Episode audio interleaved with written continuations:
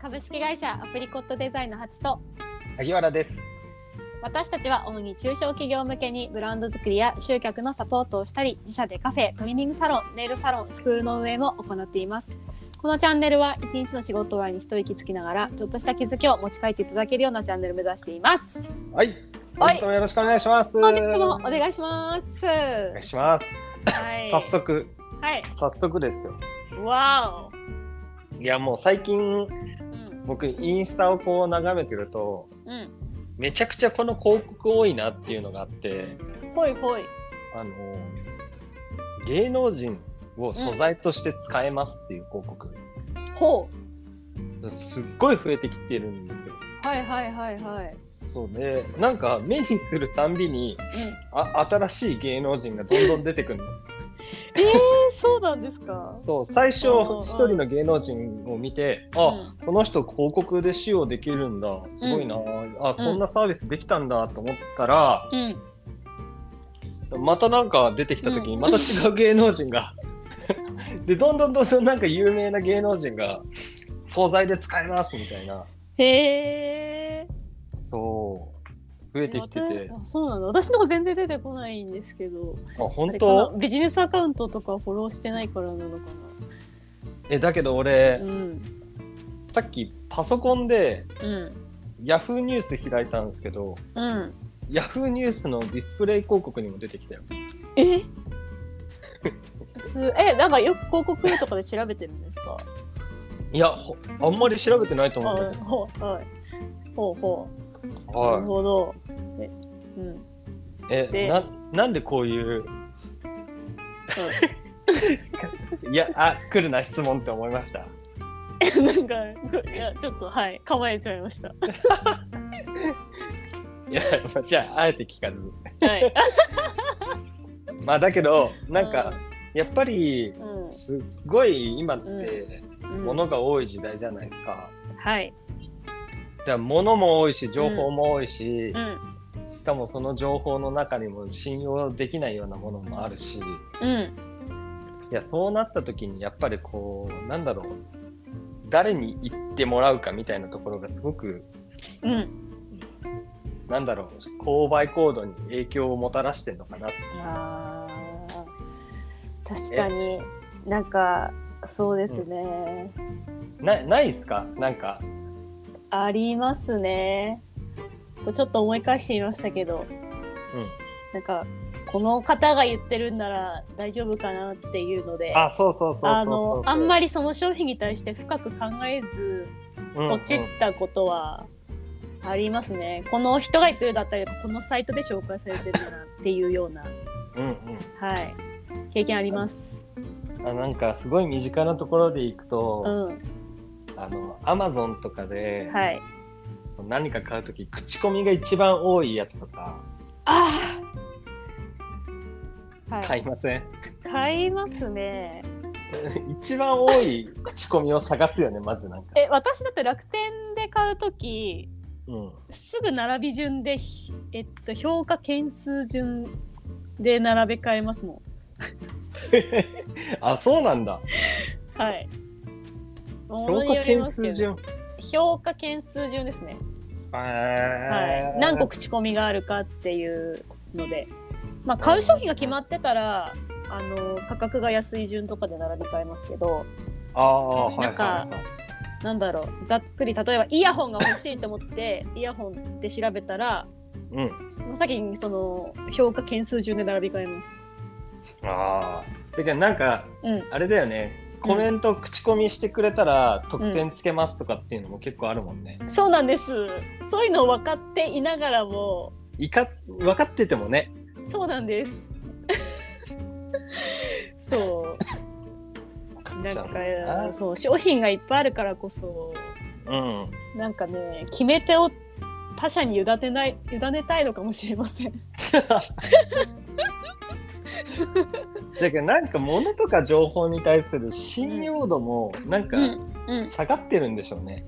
ああそうなのかもしれないですねだからなんか他人の意見を求めたくなるというか。うんうんうんうんうん。なんか自社で言ってることってやっぱこ別に悪いことってあんま書かないじゃないですかうん。なんかそういうとこもあるんでしょうねなあんるとと思ういうかはいね自分たちで自分たちのこと語るのもちょっとうん臭いしね。そうなんですよね普通に説明してるだけなんですけどねその商品の性能とかそうだよね。うんなんかうこう、んうん認認知バイアスの一種にハロー効果ってあるんだけど、うんハロー効果うんの、まあ、よくそれってマーケティングとかでも使われるんだけど、そのハロー効果っていうの。うんうんうんだからそういうハロー効果的なうんマーケティング施策の考え方もあれば、うんさっきの芸能人の方が使えるっていうのもなんかそれはブランドイメージうんとして使う場合もあったりしてうんそうなんかいろいろマーケティングとかブランディングのやり方もうん変わってきてるしうんなんかしかもより気軽に他の第三者の意見もうんこう企業側がうんなんだろうコントロールしやすくなってるのかわかんないけど、うんうんうんなんか信用できるようでしさらに信用できない時代に入ってきてるようなもうなんか何を信用して買えばいいんですかねでも ななんだろうあのさもう基本的にさ性能っての基準って上がってるじゃないですか ああうんうんうんうんだからなんていうかこう失敗感はないっていうのかもしれないですよねあああああ失敗はしないっていうねそうっていう最低限の安心感があるっていう、 確かにう、ああそれはあるなんそ情れも報なのんかねうんハチさんの好きなあれじゃないですかなんです かその心理学あーそれもなんか得人って得することより損することの方があー本当だ嫌うっていううじゃんんはいはいはいはいはいそうそれもなんかちょっと心理学っぽいようなえなんか複雑じゃないですかブランディングからマーケティングから心理学からなんかもう全部いや ー絡み合って雑てですね複雑ですえー、そっなんかそんなかことを考えてましたよ広告見ながらうん芸能人さんを こううんそうそう手軽にって言うとあれですけど企業側が、うんうん、広告い塔やだけどとして使いやすくね、うん、はいはいよくよく考えたらトンビレッジでもそういう施策打つことあるもんねうん、あインフルエンサーってことですか、いやインフルエンサーってわけじゃないけどう、ん、まあできれば口コミしてもらえるとみたいなちょっとお願いはしたりするじゃないですかあそうですねまあでも氷のお店だと結構そういうの多いありますよねもあるうなんかさ例えば Google の口コミとかねうんうんああはいえもう私も近隣のお店選ぶ時とかやっぱもう Google の口コミの数とか見ちゃいまあす見るわ見る見る見る 見ますよね見ますそうなんか口コミが多いってはこのお店ってたくさんの人が行ってらっしゃるんだなってうん思いますよね。そうあちなみにさっきハロー効果って言ったんだけどうん、今ちょっとまああの調べたら、うんハロー効果とは社会心理学用語である対象を評価するときにそれが持つ顕著な特徴に引きずられて他の特徴についての評価が歪められる現象のことえーじゃあ1個突き出たいいメリットがあったら他にのなんだろうデメリット的などとか基準なものうんっていうのはあなんか頭に入ってこずもうそればっか見ちゃうってことですかそのそうだねだから口コミが多いっていう特徴に引きずられてはい、ほ他のまあ実際にうん、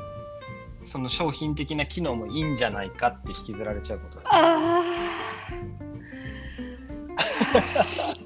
あ心当たりあるなあるよね俺ある絶対だもんもうそうなんですよ本とかよく読むけど、うんなだ誰々推薦って入ってたらまあ買うもん 誰々推薦ってなんか大悟とかよくおすすめしてるじ